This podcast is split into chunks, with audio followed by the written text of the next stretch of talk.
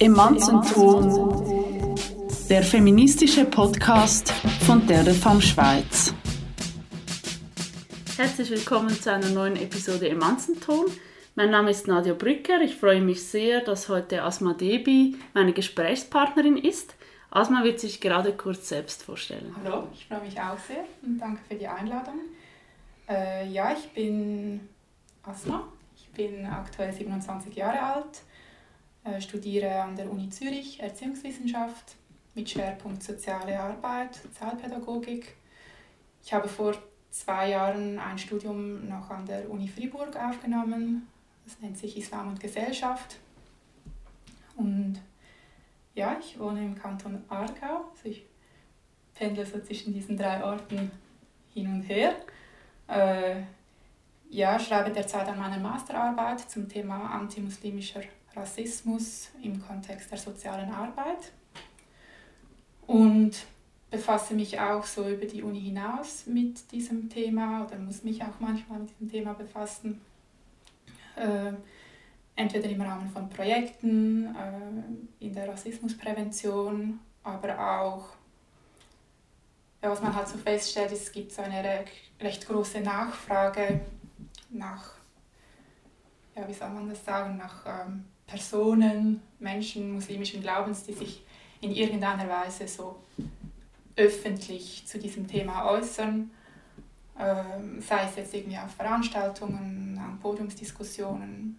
Und in meinem Fall, also so im pädagogischen Bereich, da kommen häufig dann Anfragen, zum Beispiel äh, im Rahmen der Aus- und Weiterbildung von pädagogischen Fachkräften also dass da gefragt wird, ob ich ein Referat halten kann oder an einem Workshop teilnehmen kann.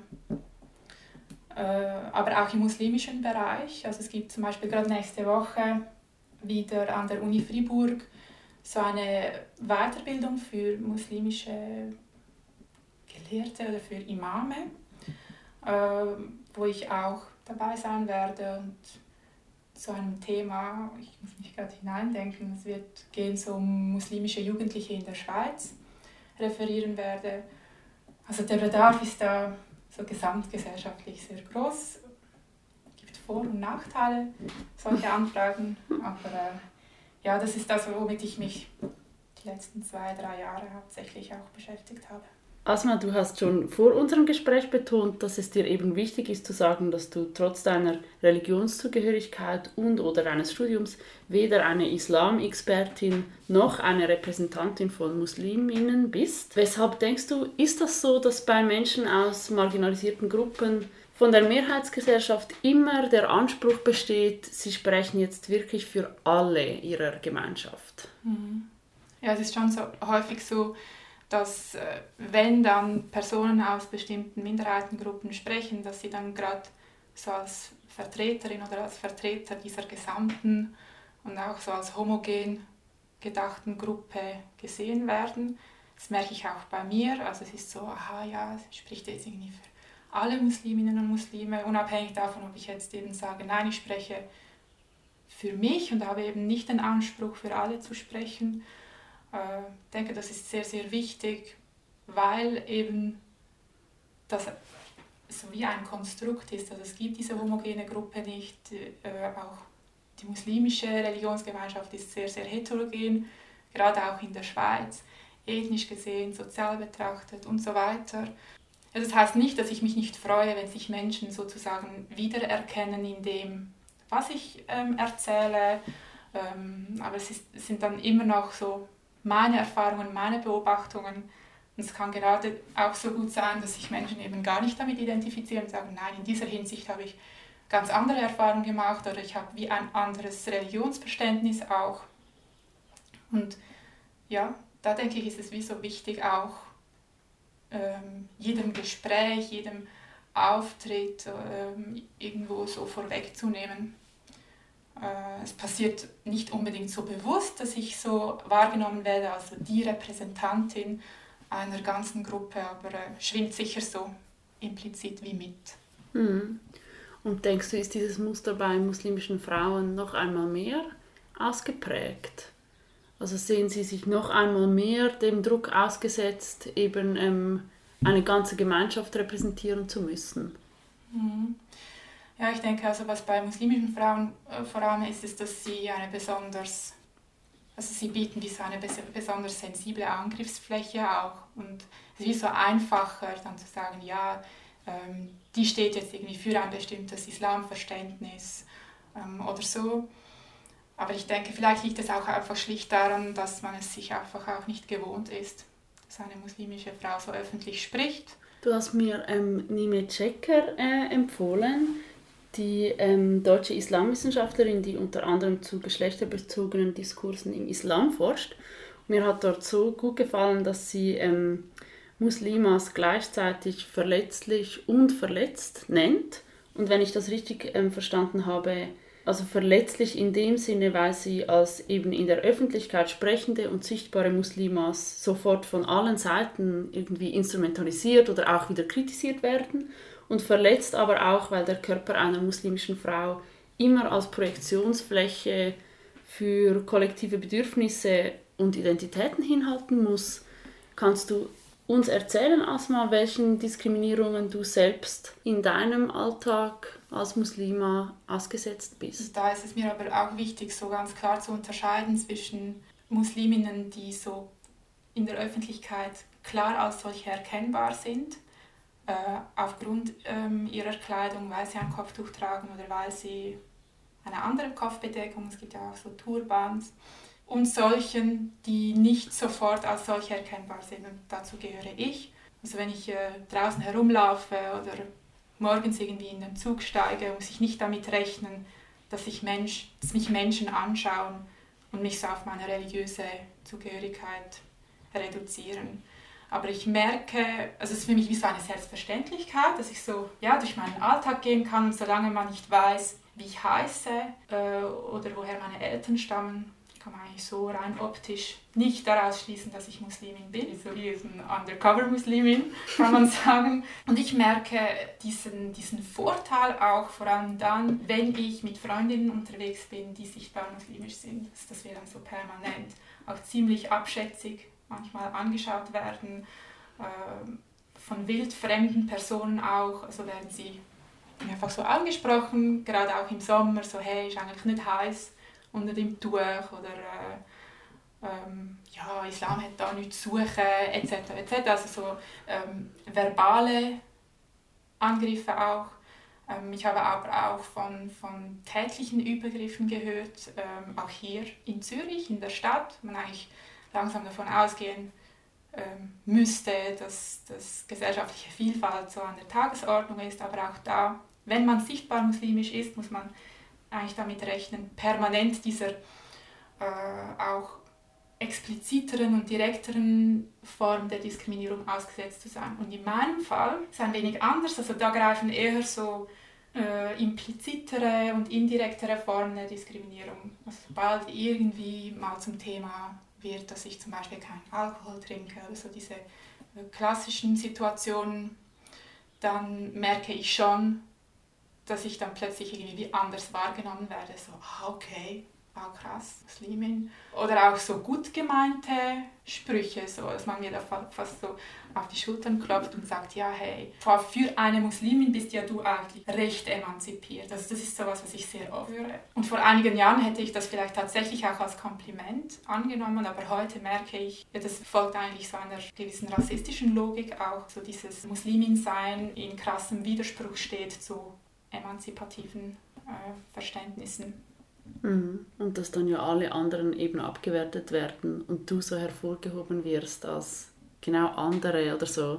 Auch so, als wenn man einfach als Frau ähm, zum Beispiel jetzt in einer heterosexuellen Beziehung ist und dann gibt es ja auch diese Männer, die so sagen, du bist ganz anders wie alle anderen Frauen. Das ist auch so haarsträubend sexistisch. Also genauso, jetzt werde ich irgendwie gelobt und alle anderen, äh, also alle anderen werden abgewertet und... Ähm, genau. also man ist so diese Ausnahmeerscheinung. Genau. Ja. ja. Also das höre ich auch oft, wenn ich irgendwie so erzähle, auch...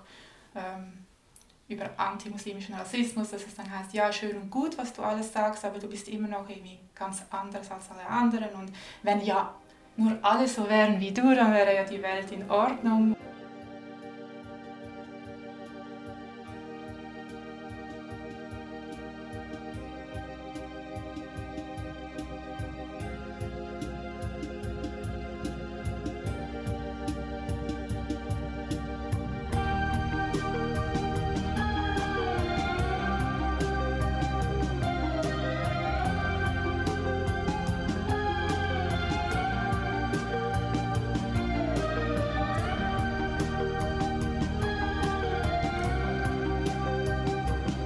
Welche Reaktionen sind denn denkbar auf diese Ausgrenzungserfahrungen jetzt eben von Seiten der betroffenen muslimischen Frauen? Und wie, oder wie gehst du selbst damit um? Mhm.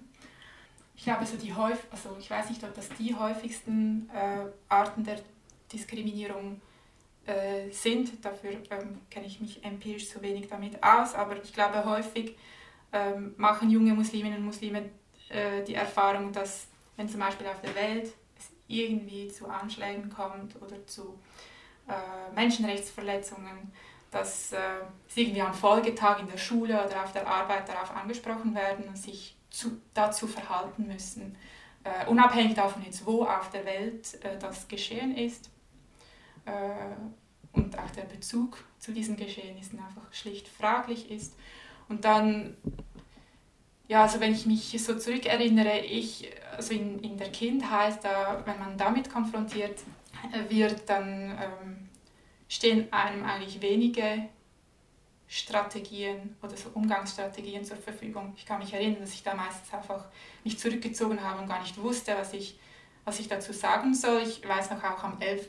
September 2001, mhm. ich ging da nach Hause und war ähm, es, ich, es gab so richtige Selbstzweifel. Ich habe meine Eltern gefragt, ja, okay, ähm, hat das jetzt denn wirklich etwas auch mit mir zu tun, mit meinem Muslimin-Sein etc.? Also, dass man da sich eher so ohnmächtig fühlt. Im Laufe der Zeit, so äh, vor allem auch im Jugendalter, ich weiß nicht, ob du dich daran erinnern kannst, Nadja, wir sind ja zusammen, wir gingen ja zusammen zur Schule. Mhm. Da äh, war ich sicher nicht eine, die ähm, still saß und nichts sagte, sondern ich habe da wirklich auch immer versucht, so mich zu rechtfertigen. Mhm. Ich versuche eigentlich schon eher zu versuchen, darauf hinzuweisen, dass eine bestimmte Aussage oder eine Frage, die jetzt an mich gerichtet wurde, nicht in Ordnung ist. Und dann äh, so versuche dann so die Perspektive eigentlich weg von mir zu lenken, weil ich bin in dem Moment eigentlich gar nicht das Problem, sondern mein Gegenüber, das bestimmte Vorstellungen hat, wie ich bin. Mhm. Eben genau diesen Mechanismus, den du beschreibst, dass man sich dann selbst schuldig fühlt für eigentlich eine Verletzung, die einem von einer anderen Person zugefügt wurde. Der Islam und die muslimische Frau werden ja eben auch in unseren öffentlichen und eigentlich immer sehr uninformierten Debatten immer so kurz geschlossen. Kannst du erklären oder hast du eine Erklärung dafür, wie es überhaupt kommt, dass so viele gesellschaftliche Themen gerade über die muslimische Frau verhandelt werden und dann eben Dinge wie das Kopftuch so zum Fetisch der Gemeinschaft oder so werden können? Es gibt wie so eine kürzere Antwort dazu und vielleicht eine eher längere und äh, da müsste man wahrscheinlich auch so ähm, historisch das auch betrachten, wie sich bestimmte Islambilder oder häufig dann auch gepaart mit Orientbildern von Bildern äh, des äh, Morgenlandes in Anführungsstrichen, wie sich diese auch historisch, wie die historisch entstanden sind und gewandelt haben im Laufe der Zeit. Aber vielleicht einfach ganz ähm, kurz, ich denke, es hat häufig auch damit zu tun, dass wir auch hier in der schweizerischen, westlichen Gesellschaft, es gibt wie so Konflikte, die noch nicht wirklich gelöst sind, also gerade auch in Bezug auf das Geschlechterverhältnis. Aber die werden nicht so als eigene Konflikte thematisiert, sondern ja, die, die schwingen wie so mit und laufen wie so unterschwellig mit. Und um sich eben irgendwie seiner selbst rückzuversichern, versucht man, also bietet halt dann die muslimische Frau oder ihr Körper, ihre Art, sich zu bekleiden, wie so eine ideale Projektionsfläche auch. Also in dem die Frau, die muslimische Frau als eben unterwürfig, rückständig, ungebildet und so weiter dargestellt wird, kann sich eben die nicht-muslimische westliche Frau als besonders emanzipiert oder eben so durchwegs vollkommen emanzipiert verstehen. Und dann wird eben dethematisiert, dass es immer noch ja, geschlechterspezifische Arbeitsteilung gibt, immer noch sexuelle Belästigung, Gewalt, Ausbeutung. Also das sind nicht Dinge, die ähm, in unserer Gesellschaft gelöst sind. Aber in dem Moment werden sie wie so zum muslimischen Problem oder zum Problem der muslimischen Frau mhm. gemacht, respektive zum Problem des muslimischen Mannes, der ja äh, durch seine dominante und, und unterdrückende Art dafür verantwortlich ist. Es gibt ja eben auch immer noch Menschen, die irgendwie es denkend nicht zusammenbringen können, können dass äh, gläubige Muslimas auch Feministinnen sein können. Und eben äh, Kybra Gümüşay hat in ihrem Blog ein Fremdwörterbuch einmal geschrieben, dass den ähm, feministischen Muslimas entweder subito ihr Zugang zum Islam abgesprochen wird oder eben ihr Zugang ähm, zum Feminismus. Und was macht das jetzt mit einer, wenn sie eben immer zuerst ihre Existenz als eine valide Existenz behaupten muss? Ja, und das eben, ich würde sagen, ähm, die Existenz behaupten nicht gegenüber so einer, oder nicht nur gegenüber der nicht-muslimischen Mehrheits- und Dominanzgesellschaft, sondern eben auch in der muslimischen Gemeinschaften. Also sobald, ähm, also auch da herrschen bestimmte äh, Vorstellungen und Normen vor, wie eine ideale muslimische Frau sein muss.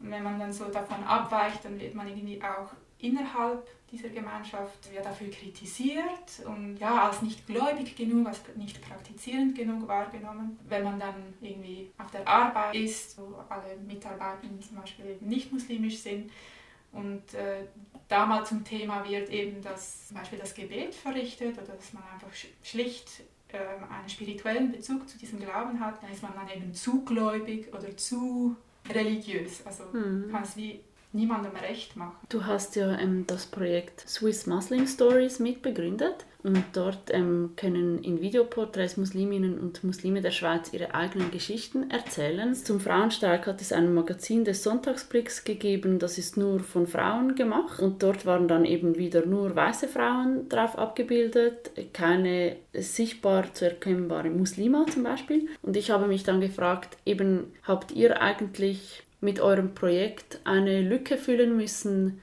die von der medialen Landschaft in der Schweiz halt einfach vollkommen ignoriert bzw. nicht geleistet wird? Oder eben ist es noch immer nicht möglich, auf einem Mainstream ähm, Zeitschriftenmagazin in der Schweiz 2019 eine gläubige Muslima abzubilden? Ja, also vielleicht äh, zu deiner Frage, ob wir damit oder mit unserem Projekt so wie eine Lücke äh, zumindest versucht haben äh, zu schließen.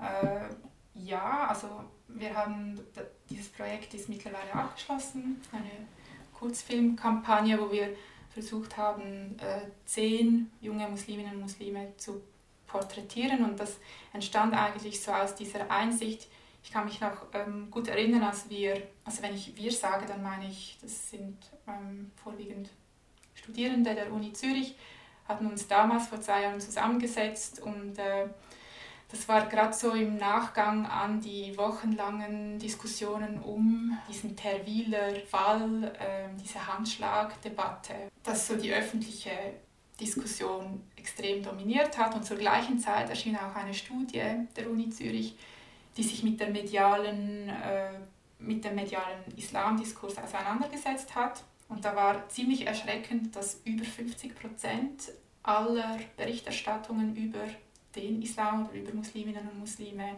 ähm, um Themen kreisten, die sehr negativ besetzt sind. Also entweder ging es da um irgendwelche Bedrohungslagen oder äh, um das Thema Radikalisierung, äh, Extremismus etc. Oder auch um Sichtbarkeit, also dann wieder die muslimische Frau im Fokus steht. Und Themen wie so Alltag oder so Erfolgsgeschichten oder schlicht Normalität, was halt natürlich nicht so aufregend ist, um darüber zu berichten, äh, wurden oder werden systematisch bleiben systematisch unerwähnt. Und insofern ja, haben wir eigentlich gerade da versucht, irgendwie anzuschließen äh, und versucht eben dadurch, dass wir Musliminnen und Muslime einfach porträtieren, es ist wirklich nichts Aufregendes. Wir begleiten sie so durch ihren Alltag und zeigen, was sie so tun. Ähm, was ja eigentlich irgendwie auch bedenklich ist, dass man so beweisen muss, wie normal wir eigentlich sind. Mhm. Äh, ja, haben wir eigentlich dadurch versucht, so eine alternativere Perspektive in diesen ja, sehr einseitig und polarisierend geführten Islamdiskurs einzubringen. Und jetzt weiß ich nicht, deine zweite Frage war... Der Sonntagsblick. Man möchte zwar sagen, die Schweiz ist so vielfältig und so viele Frauen repräsentieren die Schweiz, aber mhm. eben dann sind es nur weiße Frauen mhm. und auch keine Muslimas oder so mhm. darunter vertreten. Mhm. Ja, absolut. Also in Deutschland, ähm, also da gibt es auch diese Islamdebatte schon etwas länger und die ist vielleicht auch schon etwas weiter entwickelt. Da kommt es noch eher vor, dass vielleicht eine Frau mit Kopftuch auch ähm, selbstbewusst und selbstbestimmt ähm, auftreten kann und auch mal auf ein Titelbild kommt. Aber ich glaube, das ist in der Schweiz noch total undenkbar.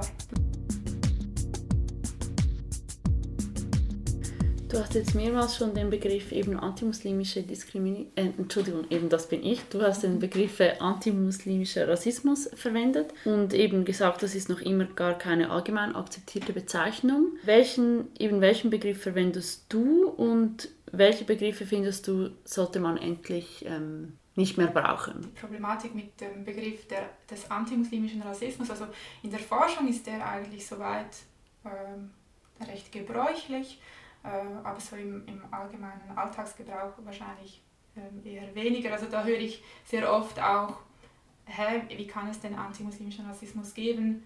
Der Islam, das ist ja irgendwie keine Rasse, auch in Anführungszeichen. Ähm, und das sagt eigentlich, dass eher so ein verkürztes Verständnis auch von Rassismus vorherrscht, nämlich diese Vorstellung, ähm, dass Rassismus eben nur äh, biologistisch argumentiert. Äh, und dabei wird eigentlich wie so verkannt, dass vor allem so in den letzten zwei Jahrzehnten es zu einer, also zu einer Wahrnehmungs- und Fokusverschiebung gekommen ist und der Rassismus zunehmend auch, es benötigt wie keine Rasse in Anführungsstrichen, um funktionieren zu können. Äh, da wird immer zunehmend auch kulturell begründet. Und äh, es gibt auch viele interessante empirische Befunde hierzu, wie zum Beispiel äh, junge Musliminnen und Muslime äh, berichten. Früher war ich aufgrund meines Nachnamens der Jugo in Anführungsstrichen, also eher ethnisch markiert und heute bin ich aufgrund meines Vornamens der Muslim. Das ist so ein Beispiel, dass diese Verschiebung des Diskurses eigentlich sehr gut zeigt. Äh, vielleicht so zu deiner Frage, mm, Begriffe, die ich jetzt weniger geeignet dafür finde. Es gibt zum Beispiel ähm, Menschen, die sprechen von Islamophobie oder es gibt auch äh, die sogenannte Islamkritik.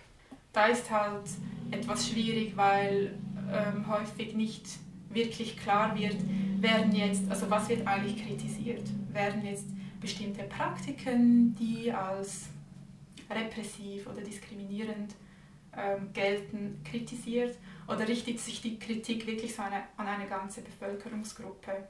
Mhm. Und äh, ja, ich glaube, es leugnet wie niemand, dass auch dass Religionen ein bestimmtes diskriminierendes Potenzial haben oder ein bestimmtes repressives Potenzial haben.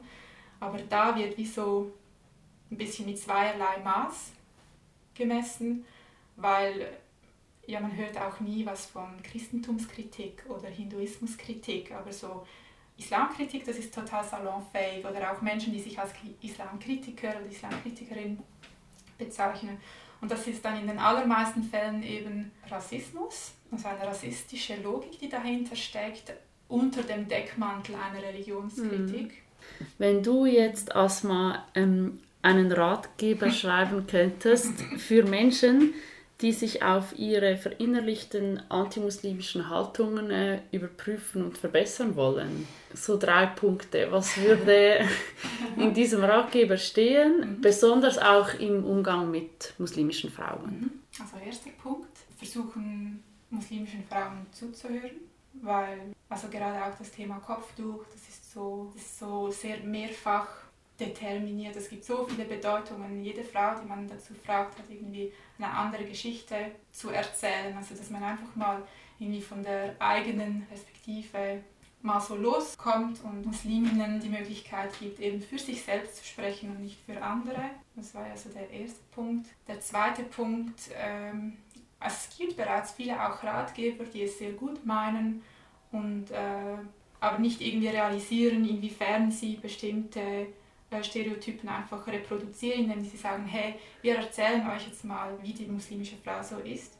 Also dass es irgendwie gar nicht darum geht, ja, es soll irgendwie nicht darum gehen, noch mehr über diese fremde Muslimin zu erfahren, sondern ähm, sich vielleicht eher zu fragen, ja, wie kommt es eigentlich dazu, dass ich sie als fremd betrachte oder dass ich sie auf diese eine Facette ihrer Identität reduziere drittens, äh, ja, ich denke, also gerade auch so feministische Organisationen wie Terre des Femmes, Schweiz, äh, finde ich ähm, super, wenn auch so geschützte Räume auch zur Verfügung gestellt werden. Also weil ich dich eben, Nadja, kenne und weiß, ähm, wer du bist und äh, wofür du stehst, war es für mich wie so selbstverständlich, dass ich mich jetzt einlasse auf das Gespräch, weil ich weiß, irgendwie da stimmen so die Rahmenbedingungen. Das Gespräch ist auch so ergebnisoffen, also es ist nicht wie von vornherein klar, in welche Richtung ähm, es gehen soll und äh, ich denke, ja, solche, solche Safe Spaces braucht es wie viel, viel mehr, wo, wo man den muslimischen Frauen auch so auf Augenhöhe begegnet und ihnen so diese Möglichkeit der Emanzipation nicht abspricht, sondern ähm, ja, hört, was sie zu sagen haben und ihnen zugesteht, dass auch sie äh, ja, individuelle und selbstbestimmte Haltungen einnehmen können. Vielen Dank für das Gespräch, ja, Asma. Danke auch, Nadja. Das war bereits wieder eine Folge im Manzenton. Wie Melikiak so schön geschrieben hat, gibt es einen Merksatz, den man sich als feministische Aktivistin entweder hinter den Hijab oder die Menstruationstasse klemmen kann. Man kann nämlich Menschen nicht gegen ihren Willen befreien und niemand hat vor allem das Recht, ihnen überhaupt Befreiungsbedarf zu unterstellen. Wir hören uns bald. Ich wünsche euch eine gute Zeit. Ma salama und bis zum nächsten Mal.